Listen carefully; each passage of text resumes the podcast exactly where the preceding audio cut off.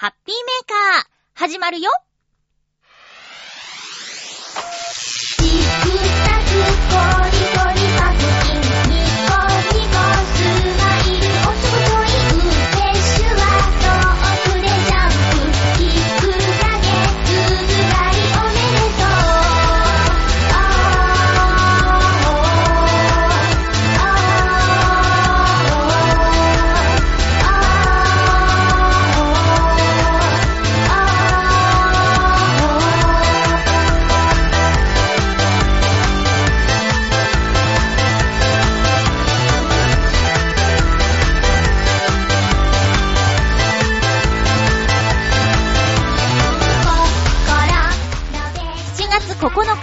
日、まゆっちょのハッピーメーカー。この番組は、ハッピーな時間を一緒に過ごしましょうというコンセプトのもと、チョアヘヨ .com のサポートでお届けしております。7月に入ったんですけど、まあ雨が多いっていうのもあるのかな。なんかちょっと涼しくて、過ごしやすい気温の日々。ただ、ジメジメしています。今日も最後まで1時間、よろしくお願いします。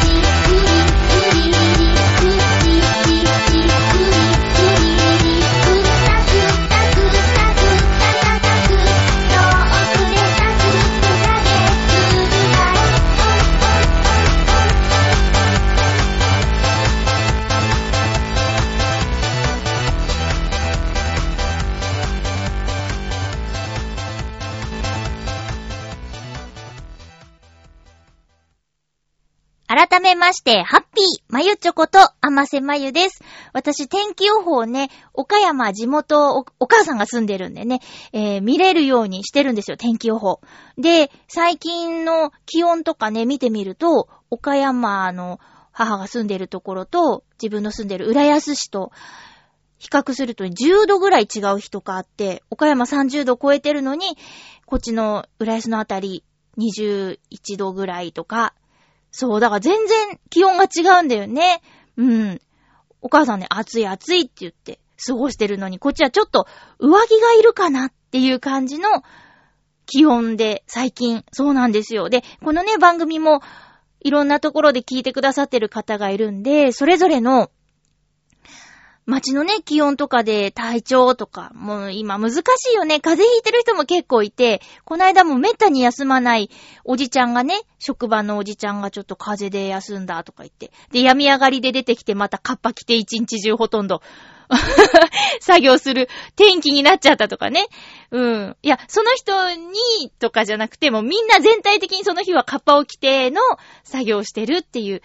なんかね、ドシャーって降ってるんじゃなく、霧吹きみたいな、さーっとした雨なんだけど、意外とそっちのが、そっちのがってことないか。それも濡れるよねっていうような日があって、いや、なんかもうほんと、どうなるんだろう今日のお天気って雨が上がったら上がったなりの作業があるし、こう、今日はどっちだなんて言いながら働いてた一週間だったなっていう感じですね。皆さんもお仕事の影響とか雨への影響結構あったりします？受けたりしますか？まあなんか今年は本当に梅雨らしい梅雨だなって感じがしますよね。で、夏はどうなるんですかね？去年の夏は本当に、民に危険を感じるような気温だったけど。で、私がいつも聞いてるラジオ、アフターシックスジャンクションの中では、もう夏じゃない夏以上だって言って、新たに言葉を決めようって言って、あの、最近フリーになった宇垣美里さんが、これは夏じゃない、列だって言って、番組内では、そろそろ列が来るのかななんていう風に、普通にその言葉が使われてるんだけど、リスナーさんじゃない人にとってはなんじゃらほいって感じだよね。さあ、今週もですね、今週も配信されていた、バオーデモカの方にメールを送りました。ちょっと、あ、メール送らなきゃと思ったのがギリギリだったんで、え曲を通さず、あの、闇ラインみたいな感じでね。闇じゃないけど別に、あの、直接バオさんの、えー方に LINE で番組宛てですっていう風に一番最初に書いて送ったんですけど。どうしたどうした皆さん。全然メール送ってないじゃないですか。びっくりした。メール全然来てないって言って、でも LINE は来てますみたいな感じで紹介されてたんだけど、そうなんです。でも、私はね、こう夏が苦手ですという、こう去年もね、散々夏が苦手だっていう話をして、ちょっとお叱りも受けたりもしたんですよ。なんか、やだやだみたいな話ばっかりしないでほしいみたいなね、お叱りっていうかまあご意見いただいて。だからね、他の番組に、暑いのやだって送ろうかなと思って。でね、こう、夏をポジティブに過ごす方法が知りたいですっていう質問をね、送ったんですよ。したらもう、もう、番組聞いてみてください。で、その中でね、なんか、女の人もそうなんでしょみたいなこと言われてたのが、こう、夏は薄着になると、男性はやっぱりこう、お胸のあたりに目が行くみたいな話をしていたんですよ。で、どうせね、女性もそうなんでしょみたいに言うけど、で、ムキムキマッチョが好きなんでしょみたいなこと言うけど、全員じゃないし、私は特にムキムキマッチョは、あの、特に好みではないです。あの、よく言うね、もう、細マッチョならいいですけど、でもマッチョっていうのがちょっとね、だからってブヨブヨも嫌なんですけど、まあでもなん、なんかその、見た目でどうのこうのみたいなのはないかな。どんなに、体がだらしなくても、人のこと言えないけど、あの、おしゃべりが楽しければ、というか一緒にいて楽しければとか、なんかその、笑うところが一緒みたいな、そっちのが重要で、別に見た目がいいからって全然楽しくもない人と一緒にいたいと思わないし、っていう感じなんだけど、男性違うのか？でも全体でくくるの良くないよね。男性みんながそうとかじゃないもんね。たまたま私の周りにいる、喋ってる人たちが、そうなだけで。そう。だから、だから私はその、うん、別にね、じゃあ、すげえムキムキマッチョな人が、すごく、感覚が合うとかだったら、その人が好きになるし、その人のことを好きになるし、あの、もう本当に、こう、なんですかね。まあ、相、相性かな、一番は。なんか見た目、うん。でも、あんまりにもこう、お太りになられてる方と気があったとしたら、その人と長く一緒にいたいと思うから、ちょっとこう、体ケアしてくれないかっていうことは言うかもしれないけど、うん。もしね、私とその人も合うなって思ってくれてたら、多少は頑張ってくれると思うんだよね。その長く一緒にいたい。もっといろんなものを見たり、いろんなとこ行きたいなって思ってくれる人だったらそうだよな。ちょっとこのままじゃ体心配だなっていうふうに思ってくれると思うんで、その辺はね、うまくいくと思うんだけども。うん。妄想が広がって、ちょっと着地点が見えなくなりましたけども。そうなんですよ。ってことで、あの、バオデモカの方にメールを送りました。うん。で、あの、ゲストに来たらっていうことをね、ヨシさんが言ってくれて、で、ああ、来れば、みたいな感じで、他のね、バオさんとデモカさんも言ってくれたんだけど、で、もう多分行かないです。それは、それはちょっと行かないと思います、多分。いやー、どうかなでもね、こう、チョアヘオも10周年だし、なんかその番組間交流でもうちょっと盛り上げられたらなと思うんですけど、なんかね、どうだろうか。本当に言っていいのかなこう、チョアヘオ10周年企画の一環として、イベント的にお邪魔す、なんかだって、デモカさん家に行くんでしょ？なんか私いつも心配なんですよ。お家で、結構あの、バーって大きい声で喋ってるじゃない。でね、こう隣の人とかが、どんどんどんうさいみたいなやつ来たら、収録中に、怖いじゃん怖いじゃんそういうの。経験あるんですよ。あの、専門学校の時に、まあ、その時私は、うーん、あれ、まだおばの家に居候してたかな？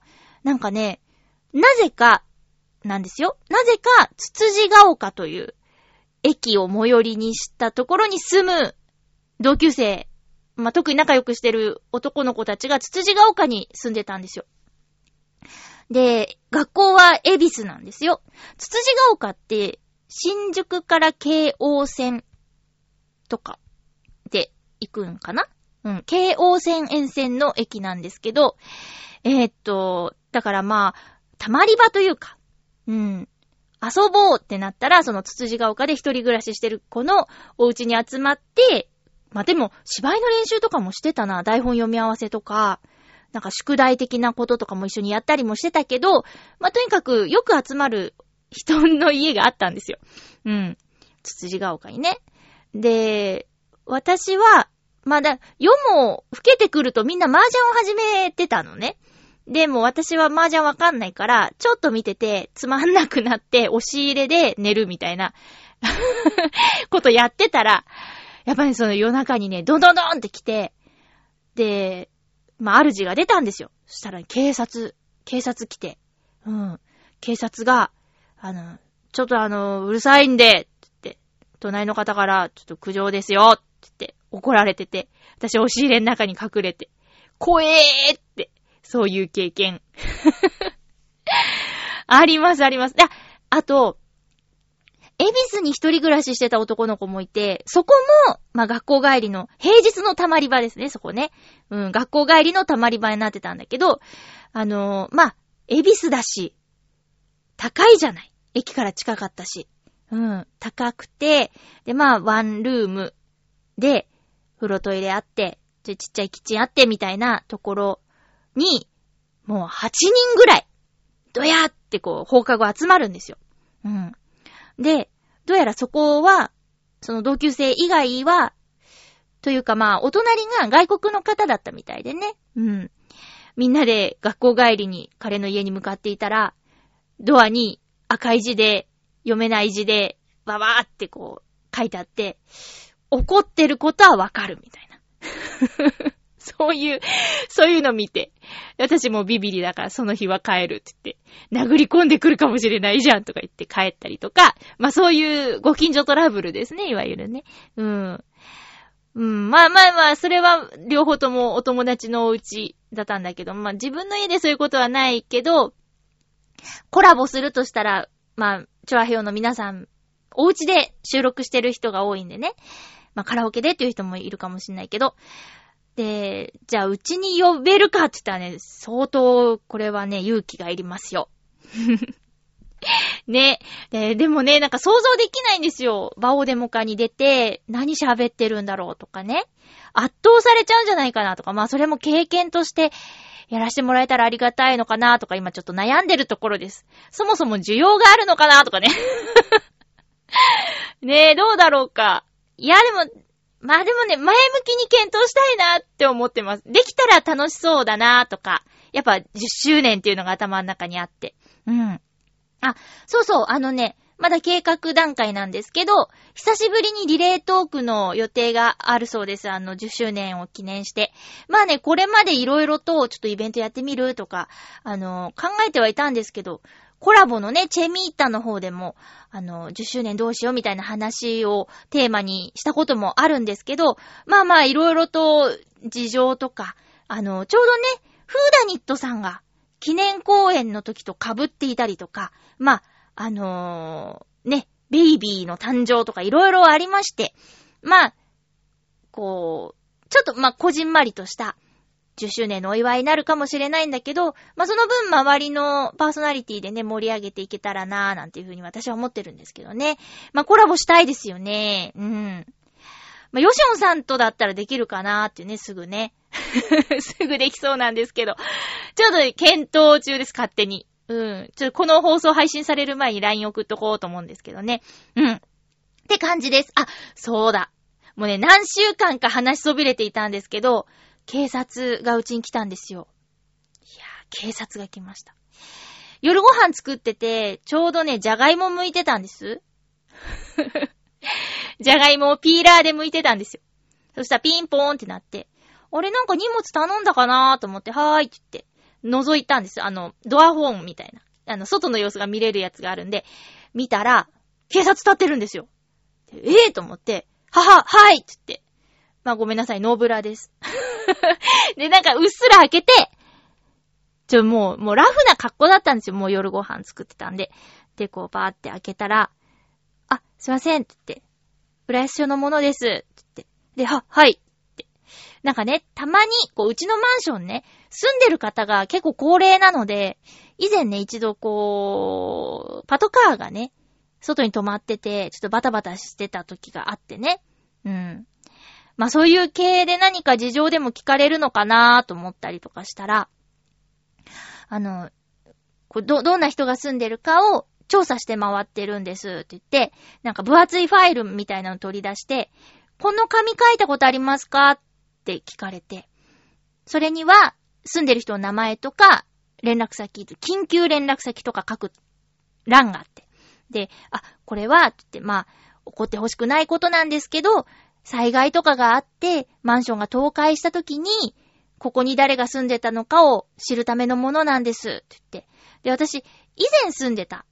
お家では書いたことがあったけど、ここに来ては書いてないですって言ったら、あ、じゃあ書いてもらえますか？っていう感じで、あ、ははーって、じゃあはーみたいな感じで言ったら、あ、あの、僕、あの、本当に警察のものなんで、みたいなこと言い出して、で、え？って言ったら、いや、こういうね、詐欺とかも結構あるんでね、疑ってもらった方がいいですよって言って、で、どこどこの名前言われて、で、こういうもんですって言って、あの、例の警察手帳、パーンって出されて、おーって言って私。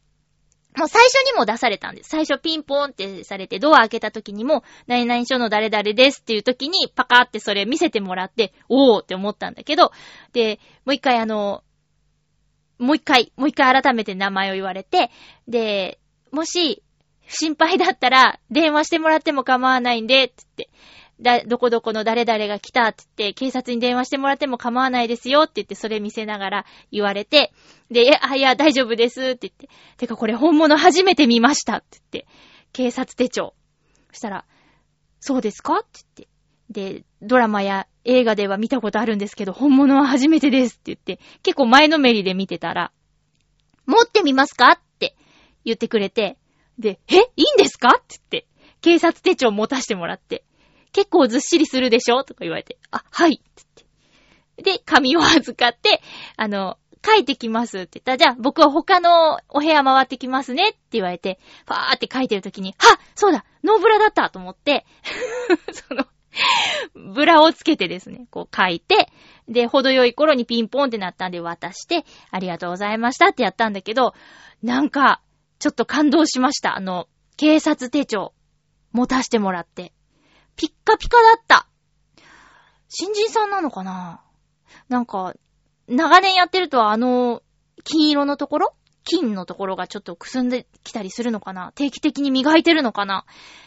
夜勤のお仕事で、真鍮磨きっていうね、お仕事があったんですよ。だからそういうのを思い出して金属を磨いたりして、あのピカピカを保ってるのかなどうなのかなって、うん、思いました。で、なんも悪いことしてないのに、警察が来るとこう、一瞬ピ、ピシッってなるよね。なんだって言って。な、なんだなんだってなりますね。最近あまり一般の人をドッキリにかけるみたいな番組ないけど、昔よくあったんですよ。一般の人をドッキリにかける。まあ、大したドッキリじゃないです。あの、なんだ。ちょっとこう、隣でね、喫茶店とかで隣の席に座ってる人が、ナポリタンを食べてて、で、手を離したら、それが浮いたままになってるっていうのを見せて、ギョッとさせるとか。ただ、それくらいの、それくらいの、えードッキリの中に、これ結構大掛かりなやつで、警察が、たくさん、走って、そのターゲットを追いかけるっていうやつ。で、逃げる必要ないのに、大体の人が逃げるっていうね。そういうドッキリ、思い出しちゃいました。っていうことで、今日はね、ちょっとごくごくアイテムを用意し忘れてしまいましたので、えー、お便り紹介をしていきたいと思います。まずは、えー、っと、まずは、ハッピーネーム、うーん、青のインプレッサさん行こう。まゆっちょさん、ハッピーでございます。ハッピーでございます。さて、今日は七夕ですな。うん、七夕は、ん？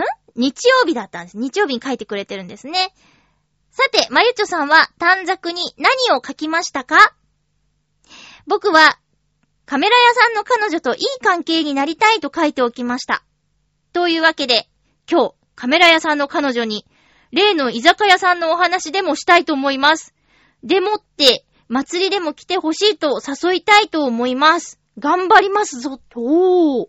おーお、ついに誘うのですか誘ったんですねえ七夕の日に。はぁ、動いたね急に。急に動きた、動き出したよ。はぁ、そう。ちょっとどう、どういうお返事だったのか、もちろん自主を送ってくれるんですよね。お待ちしております。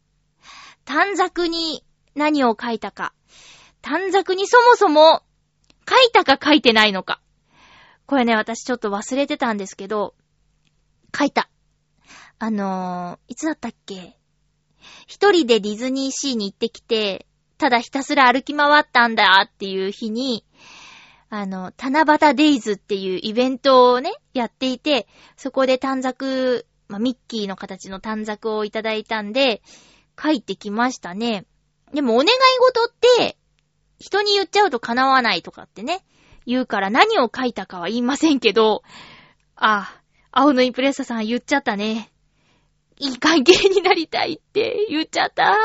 結構いろんな人に聞かれてる。うん。なんかそう、お願い事は、その、例えば初詣とかのも、人に言わない方がいいなんていうの聞いたことあるけど、まあ、どうなんですかね。そう、なんか、こう、具体的なことじゃなくて、ぼんやりしたことを書きましたよ。こう、大きく、大きな意味でっていうのを書きましたね。えーっと、例えばだから、具体的なことの例で言ったら、ちっちゃい子だったら、あの、お花屋さんになりたいとか、なんかそういう具体的に書くじゃない。まあ、あの、背が高くなりたいとか、どこどこ行きたいとか、何々欲しいみたいなんとか。でもそういうんじゃなくてっていうことで、うん。まあ、なん、なんか、その、迷っちゃったね。なんか書かなきゃと思ったけど、そう。でもね、ちゃんとペンと書く台が置いてあって、ししっかりディズニーはね、七夕をやるんですよ。今年からね、しっかり七夕をやるんですよ。今までもやってたんだけど、一週間ぐらいしか期間がなかったのに、今年からね、期間が長くて、まあ、1ヶ月もやってないけど、そう、しっかり七夕をやるんですよ。意外とね、雰囲気がいいんですよ。でも、後で思ったのは、ディズニーランドの方の七夕見とけばよかったなと思って、こう、ディズニーシーよりも、ちょっと、派手な演出があったっぽい。それちょっと見てみたかったなって。うん。グッズも、ディズニーのキャラクターを和柄にあしらったようなものがあったりとか、ちょっと生地がね、ちりめん的な、あの、ザラザラっとした布の巾着があったりとか、そういうのをね、作って。もうなんかその巾着は完売してるみたいでね。うん。最近あの、グッズ作っても、期間中持たないぐらいすぐ売れちゃうっていうのがディズニーでよくあるんでね。春は、うさぴよのぬいぐるみがもう早々に売り切れてしまったとか。うん。なんかすごいよね。発売日にはお店が入店制限するぐらい人が殺到しちゃったりとか。特にあのダッフィーの衣装系とか。そういうのがね、なんかね、殺到しちゃうんだって。すごいね。まあまあ、ちょっと、こう、結果が気になりますね。どういうお返事だったのか。なんでまた急に動き出したんだうーん。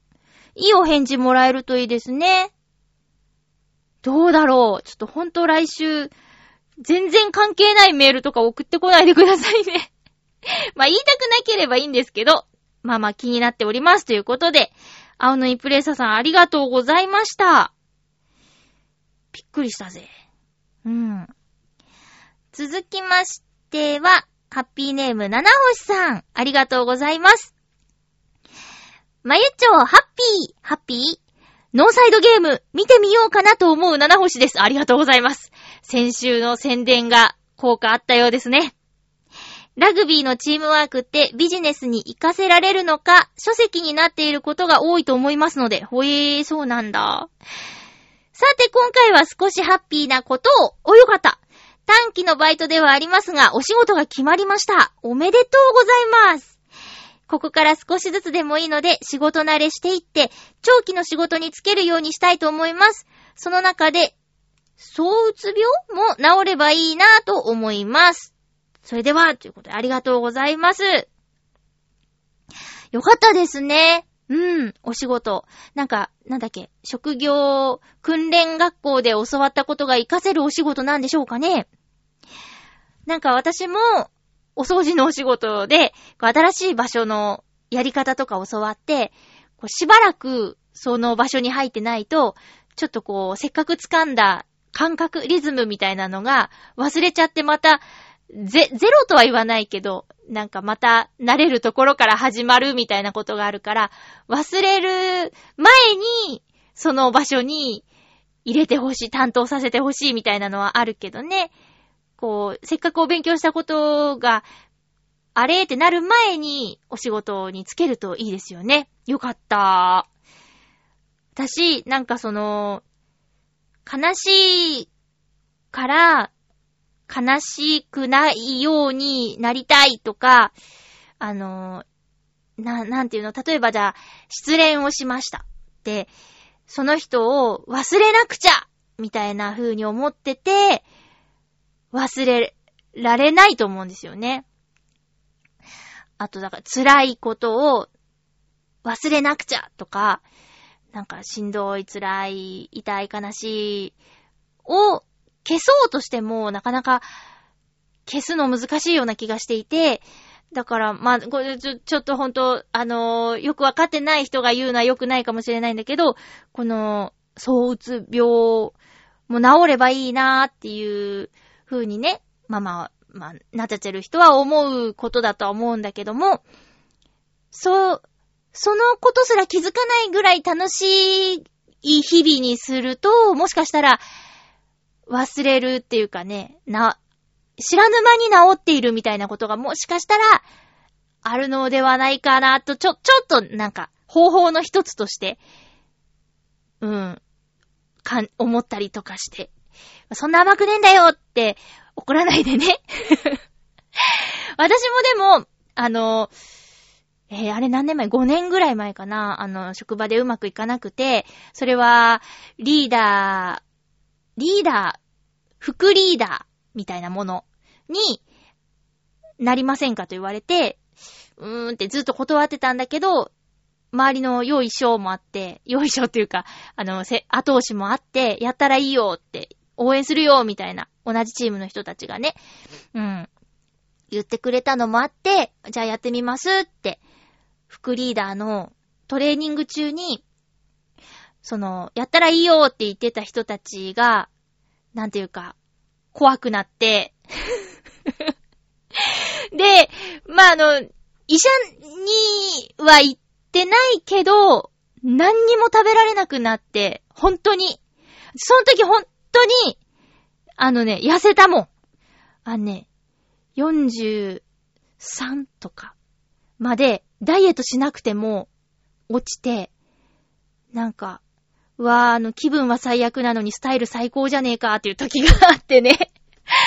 いや、もうほんと、ほんと、私の症状は、あの、何もしてなくても涙が出ると、食欲がなくなるだったんですけど、多分、まあなんかそう、う、うん、うつって言っていいのか、気分がめいっていた時期があったので、すよ。うん。で、その時どうしたかって、やっぱりなんか、そこから離れることだったし、うーん。あの、気を紛らわせてくれるお友達と会うことだったし、そうね。だから、そことの関わりを断つことで私は、大丈夫になったっていうのはあるんだけどね。まあ、結果会社辞めることになって。うん。あの、骨折したから。それも、骨折したのも、まあまあ、あの、なんていうの？ふらふら、何をしているのかわからないふらふらしてて階段から落ちたっていうのがあるから、それが原因なんだけどね。うん。メンタル的に弱っていたっていうのが原因なんだけど、そうそう。だからね、全くわからんでもないような気がしているのであります。ま違うよって、違うよって言われちゃうかもしんないけどね。まあでもそれだってさ、これが躁うつ病ですみたいな定義があるわけではないでしょ。全員が一緒、定義はあるか。定義はあるかな定義はあるよね。だけど、全員が全く一緒っていうわけじゃないと思うから、なんかその考え方の一つとしてね、あの、そっちの方に頭がいかないぐらい楽しい毎日にするって、楽しい毎日にする、するもへんか。気がつけば楽しい毎日だったみたいなのが理想なのかなとかってちょっと思っちゃった。すいません。余計なこと言っちゃったかもしれない。わかんない。デリケートな問題なのにね。うん。ではな、ノーサイドゲーム見ましょう。ノーサイドゲームを。私、あの、これね、収録しているのは、えー、月曜日の今、15時30分ぐらいなんですけど、あの、まだそのね、テレビ放送のやつは見てなくて、なんだかサプライズがあったらしいですね。エンディングソング。うん、エンディングソングがね、こう米津玄師さんの、なんだっけ、馬と鹿じゃなくて、鹿と馬、馬と鹿。うん。まあ、バーカってことですかね。そう。が、エンディングソングで、そう、試写会でも発表されてなかった、放送で初めて明らかになったっていうことなんですけど、どんな曲かまだ聞いてないんですけどね。ええいやいや、まあまあまあまあ、よかったら、見てください。このね、ノーサイドゲームを私は職場でね、今の職場で、ものすごいプッシュしてたんですよ。だからね、もう、あの、日曜日の夜勤明け、あ土曜の夜中働いて日曜日の朝、帰り際、もうね、日曜9時はって言ったら、ノーサイドゲームってこう言わせるっていうね。これ何腹なんですかね 笑ってくれてたよ大丈夫大丈夫。そんなそんな深刻な話じゃないけど、そう、そう、日曜9時はって言って、ノーサイドゲームって言って、同じチームの人にね。だからね、多分視聴率、ちょっとだけ上がってると思います。うん。楽しみ楽しみ。七星さん、ありがとうございました。お仕事頑張ろう。私も頑張る。続きましては、ハッピーネーム、小原茂久さん。出た。出たっていうのは、あれですよ。聞きましたよ。男のガールズトーク。小原茂久さんです。ありがとうございます。まゆちょハッピー、ハッピー、いつも楽しく聞いています。これ嬉しい。いたじらでもね、メール送ってるもんね。先日は、バスケの月指のお話を詳しくしてくださって、本当にありがとうございました。大変に失礼ながら意外な結末だったので、雨の中をジョギングしながら聞いていて、声を出して笑ってしまいました。あ嬉しいですね。人の不幸を笑ってしまい、申し訳ありません。全然いや、笑ってくれた方がいいよ。へえ、そうだったの。大変だったねーって言われるより、うっはははつって、月指し、うん、え、それもだって手出さなくてもいいやつじゃんギャッハッハーって言われた方が、だよねーって言って。笑ってくれて、ありがとうございます。正解です。さて、先日の街頭パフォーマンスですが、あんなに堂々と宣言、宣伝した割に悪天候だったため中止になってしまいました。またの機会にお知らせいたします。申し訳ありません。もう謝ってばっかりだなぁお天気でしょうがないよ。こうね、屋根のないステージって、いいとこと悪いとこと紙一重だよね。晴れたらもう最高ですもんね。青空ステージで。でも雨が降ったらどうしてもできないこともあるから。うん、それはしょうがないと思います。また教えてください。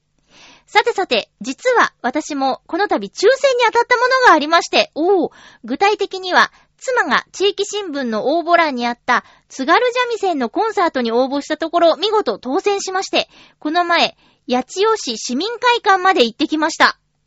様々感じましたが、素敵なコンサートでした。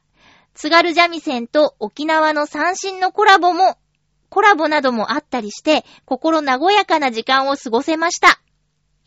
まゆちょさんは和楽器や、その他の珍しい楽器のコンサートなどは行ったことありますか？あったら教えてください。ではでは、ということです。ありがとうございます。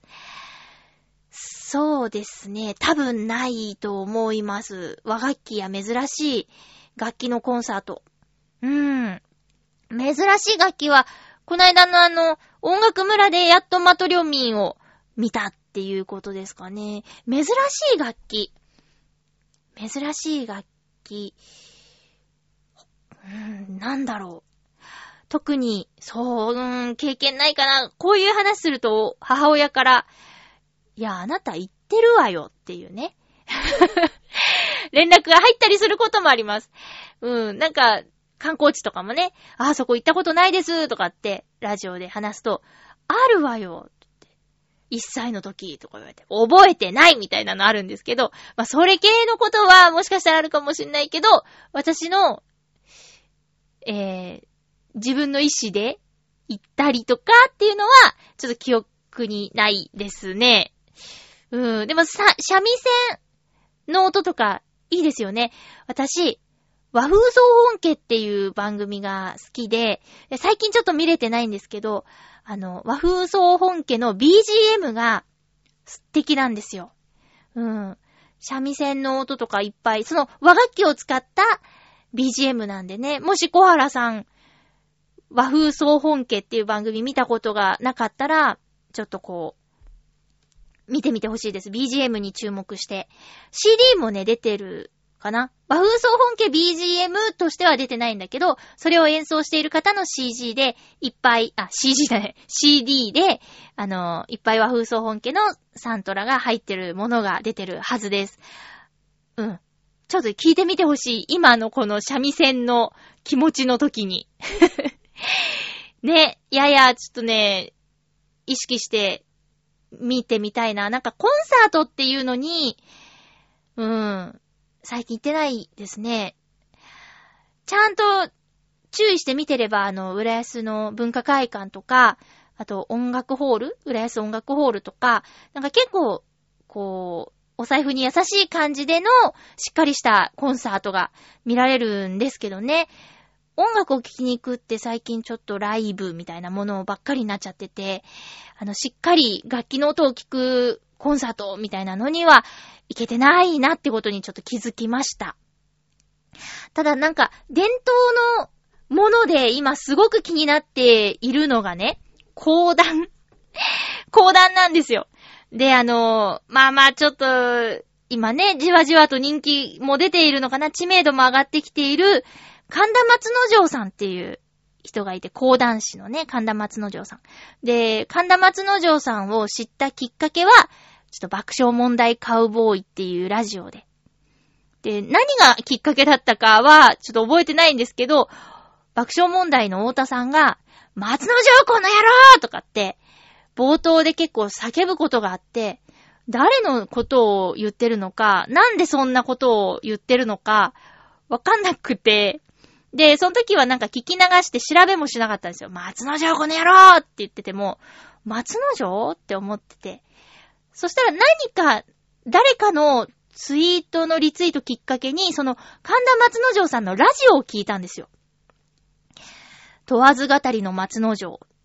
それは、えー、神田松之丞さんの30分番組で、あのーまあ、トークメインの、もちろん、トークメインの番組で、で、リツイートかけてたのが、その和風総本家のプロデューサーさんだったんだけど、えー、今回のはちょっと聞くべきみたいな感じでリツイートかかってて、で、その内容が、あの、第一子の誕生のお話だったんですけど、それを聞いてたらなんかやっぱ、すごいなって。講談師って、なんか、うーん、講談、講談はこう、歴史をね、こう伝えたりするような、語りの和芸なんだけど、その人の話す自分の子供の第一子の出産の話がすごくて。で、その番組を聞くようになったんですよ。そしたら、あ、この人が松之丞って人が、太田さんが、松之丞この野郎って言ってたあの松之丞さんかっていうのが繋がったんです。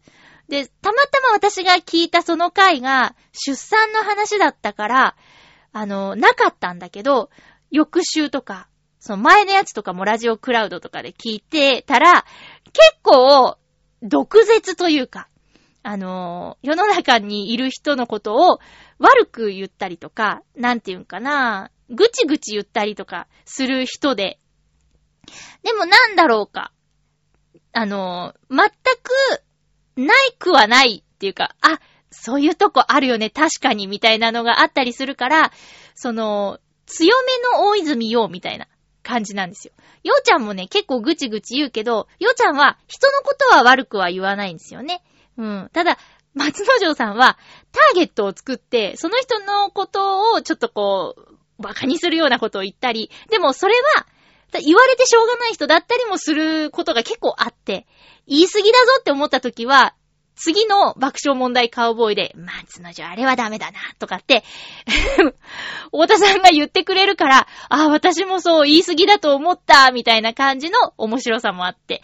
で、そんな神田松之丞さんが、あのー私が、こう、最近も欠かさず聞いてる佐久間さん、佐久間信之さんのオールナイトニッポンゼロの、あの佐久間さんの作った特番、滝沢カレンのわかるまで教えてくださいっていう番組で、滝沢カレンさんに講談というものを教えるっていう企画があって、その時に組んだ二人、滝沢カレンさんと神田松之丞さんで、別の局で、そう、佐久間さんの関係ないところで番組ができたんですよ。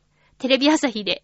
テレビ東京でその二人は絡んでたんだけど、テレビ朝日で二人の絡みが面白かったからか、はっきりは言ってないんだけど、二人の、えー、松之丞カレンの反省だっていう番組が始まったんですよ。で、全部で5回で終わる予定だったのに、ま、5回以上続いてて、最近スペシャルもやってたんですけど、あのーその番組が面白くって、そうで、こう、一人で見てたんだけど、最近、友達、親友がね、知ってるって言って、あの、滝沢カレンと神田松之丞って面白いねって言ってきて、え、それ反省だのこと？って言ったら、そうって言って、反省だすごい面白かったって言って、特番の枠で普段録画してたものがお休みで、で、録画されてたから見たけど、超面白いって言うから、私過去放送を、こう、ブルーレイに焼いて、渡して、はま、はまらせて。今その話をすできるのが楽しいんですけど、そんな神田松之丞さん、講談師。で、講談って、私ちょっと講談師の方の番組のナレーションしてたこともあるので、なんていうか、引っかかってはいたんですよ。講談を見てみたいなみたいな風に。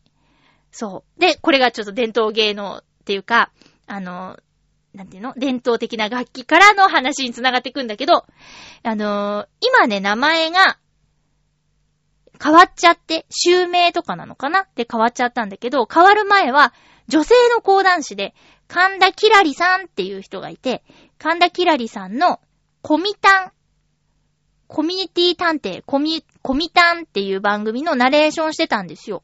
うん。野田市とか、あの、千葉の上の方かな？うん。統括エリアっていうんですかね。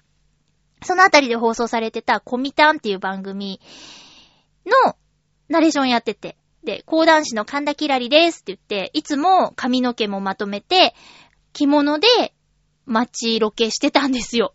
で、神田キラリさんの講談をいつか見てみたいなと思いながら、番組が終わってしまって、なんか、な、ずっと見に行かないままだったんです。で、Facebook で繋がってたら、こう、襲名しましたみたいな。名前が変わりますって言って、今、神田、えー、リエイさんになってるんですけど、で、そうそう。で、その神田リエイさんが、最近ね、こう、なんだ、講談を3ヶ月連続でやるみたいなののゲストの一人に、神田勝利さんっていう人がいたんですよ。勝利って、松に恋って書くんですけど、うん。で、あれ？と思って、神田松之丞でしょ？神田勝利でしょ？で、写真見たところ結構年配の方だったから、あれ？と思って調べたら、松之丞さんの師匠だったんですよ。うん。だからね、こう、勝利の利、勝利、神田勝利さんの勝は松で、利は恋なんです。で、神田理恵さんの利が恋なんですよ。これは、同じ師匠なのでは？と思って、ちょうど、あのー日程が合う日が一個だけあって、その、元神田キラリさんの講談を見れる。で、今、神田松之丞さんの講談って本当にチケットが取れないんだって。100年に一度の講談師って言われてて。で、だから、その、松之丞さんの師匠と、キラリさん、元キラリさんの、いっぺんに見れる日があるんですよ。そこに、行きたいなーって思ってるところです。まだチケット取ってないんだけど、うん、行けたらいいなーと思っております。そうなんです。どうしたらはっきりわかるんだろうか。師匠のこと。神田理恵さんの師匠って検索したんだけど、パッと、でもね、神田理恵さんの師匠って入れたら、勝利さん出てくるんだよね。うん。どうだろう。どうだろう。ちょっとちゃんと調べて、それは、はっきり言うけど、なんか、あの、師匠の字をもらったりするじゃないですか。師匠の字をもらったり、えー例えば、桂ぽんぽこちゃんの師匠は桂文福さんなんですけど、こう、たぬき系のイメージの名前がつくとか。だからなんとなく、神田きらりさんは、神田松之丞さんと師匠が一緒なのではっていう風にね、なんとなくね、字を見た感じ、思ってるんですよ。うん。だからちょっと、その講談に行けたら、うん。こう長年のね、キラリさんの講談を見るっていう夢も叶うし、ちょっと松之丞さんの先生の師匠のも見れるしってことでね、ちょっと今ね、それ計画中なんです。それがちょっと伝統的なものに、楽器じゃないけどね、触れるっていうことで。うん。ちょっと今ね、楽しみにしてることの一つです。すいません、なんか、ぼんやりした話し方になっちゃって。えー、小原さん、ありがとうございました。小原さんは、最新の男のガールズトークに出演していて、その前回あの、リクエストされていたボイストレーニングをしてほしいっていうのに答えてましたね。あの、なんだっけ。えーっと、えーっと、中野、中、中、中、尾明さん。中尾明さんのモノマネ超似てた小原さんの中尾明さんのモノマネ。よかったらね、皆さんも聞いてみてください。ボイトレの話なんですけど、こう、普段のね、生活にも役に立つようなお話もされてたんで、はぁ、はぁ、はぁ、はぁで。はぁ、はぁ、はぁ、はぁって言ってたけど。そうそう、聞けばわかります。なんか次回も出るっていう話でしたね。もうレギュラーですか？もうレギュラーですか？えーっと、そうそう。で、小原さん、小原さんの話ばっかになっちゃってるな。イタジラのメール、紹介されてます。イタジラにもメール紹介されてまして、あの、局長がね、おいおい、ハピメと随分、毛色の違う内容だなぁ、なんて言って。小原さん、大人でも、私も全然そういう話できますよ。うん。聞きたくないかもしれないけど、笑えないってなっちゃうのかな？私がするとね。いや、なんか、あの、ちゃんと気を使ってくださってありがとうございます。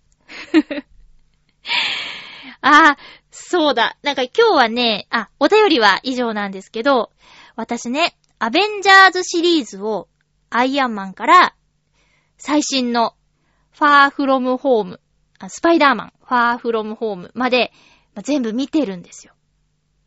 あー、一つだけインクレディブルハルクだけ、ちょっと今までに見れてないんですけど、一個だけ見てないんですけど、そのアベンジャーズ、MCU に関するすごく素敵なニュースというか記事を見つけまして、これね、ま、どうだろうか。アベンジャーズエンドゲームっていう、ま、なんていうの？大集合の最終回みたいな。本当の最終回はスパイダーマンファーフロムホームだって言われてるんですけど、この、まあ、とりあえずエンドゲーム、3時間超える上映時間のエンドゲームの中に、3000回愛してるっていうセリフが出てくるんですよ。3000回愛してるって、何回か出てくるんですよ。2回、3回ぐらいかな。うん。で、これの本当の理由が震えるっていう記事なんだけど、なんかその物語上、ずっと愛してるよっていう意味なのかなとか、3000回愛してるって言うよみたいな風に思ってたら、なんと、なんで3000なのか？じゃあ、5000でも1万回でもいいじゃないかっていうところ、なんで3000回愛してるっていうセリフなのかっていうのが、分かったという記事を見たら、なんと、アイアンマンから、スパイダーマンファーフロムホームまでの、トータル上映分数が3000ミニッツだったわけです。これすごくない？ぴったり3000なの。全部の上映時間が、あの、書いてある表があって、それを足すと3000になるって。しかも、ここに、スパイダーマン、ファーフロムホームが入って3000になるっていうことで、この、一応、スパイダーマンで完結ですっていう風に、改めてわかるっていうことですね。いやーね、私はこのシリーズに出会えたのすごいラッキーだと思ってて。あの、きっかけはだから、シャーロック・ホームズなんですよ。ロバート・ダウニー・ジュニアのね、うん、ジュード・ロウと、ロバート・ダウニー・ジュニアの、シャーロック・ホームズの予告を見て、なんてかっこいいんだで、シャーロック・ホームズを見た後、見に行ったら、アイアンマン2の予告をやっていて、このかっこいいおっちゃんをまた見たい !2 を見る前にアイアンマンを見ようっていうことで、それが全ての始まりだったんです。まさかこんなに展開するとは思ってなかったけど、10年もずっと付き合うことになるとは思ってなかったけど、でもあの時シャーロック・ホームズを見に行って、ロバート・ダウニー・ジュニアを見れて、アイアンマン2の予告を見れて、ほっとよかったなって。だって、ね、この最近すごく、アベンジャーズ、アベンジャーズなんて言ってね、エンドゲームのネタバレは避けるべきみたいなこととかで、わーってメディアで盛り上がってる時に、えー、何それ自分も見たいなんて言って、そっから過去作をね、二十何本も見るの大変じゃないですか。だけど、こう、順番に追っかけてきていたから、この同じノリでいけて、で、スパイダーマンも本当に良かったんですよ。うん。ねえ。いや、私はだからスパイダーマンは最初の三部作でええやんって思ってた。だからアメイジングスパイダーマンってなんなんとか思ってたんです。でもアメイジングスパイダーマン結局見てないんだけど、でもそれも、で、ね、またそのマーベルの MCU の方でもスパイダーマンなんか高校生だし、みたいな感じで、えー？って思ってたんだけど、それらのモヤモヤはスパイダーバースというアニメで解決したし。うん。結果今、めちゃくちゃスパイダーマン好きです。なんか、あのーこれまでのスパイダーマン、ちょっと高校生っていうことで、学園シーン、学校シーンが、ちょっと重すぎるな、みたいなのがあったんだけど、最新作のスパイダーマン、ファーフロムホームは、バランスが絶妙です。しかもなんかキュンキュンするようなことも結構あるし、すっごく良かったよ。だからね、どうだろうか。もう全然知らないっていう人もね、そりゃ、私の周りにも結構いて、なんかエンドゲームって面白いらしいですね。他知らないけど見に行こうかなって言った人を全力で止めたんだけど。いやー、まあでも、見た後で、もしかしたらエンドゲームから見て、遡るのもいいかもしれないねって言ったんだけど、でも、順番に見てった方が感動はするよっていう風におすすめはしたんだけどね。いや、この3000回愛してるの、謎がね、こんな、こんなすごいことだったとは。トータル上映時間が3000分だったからとは、全く思わなかったですよ。すごいですね。3000回愛してるというセリフは、MCU 前作の上映時間である3000分間を見届けたファンへの愛の表現だと考える人が続出。私もそう思ってしまいました。ということで、えー、豆知識でした。どうですか？なんか、見たくなりました？あ、そうだ。この間ね、その、ファーフロムホームを見た後なんですけど、映画どうだったっていう語りながら夜ご飯を食べたんですよ。あのね、串カツ田中に行きました。串カツ田中は、その、私が行ったタイミングではまだだったんですけど、現在、ノーサイドゲームとコラボ商品をやっております。アスカツっていうね、あの、アスパラガスの串揚げがノーサイドゲームとのコラボ商品だそうです。なんかね、串揚げを、こう、大衆的な串揚げを食べたのは大阪で食べたキリだったんですよ。いや、美味しいですね、串揚げ。家でできないもん、あんなカラッと上がらないし。うん。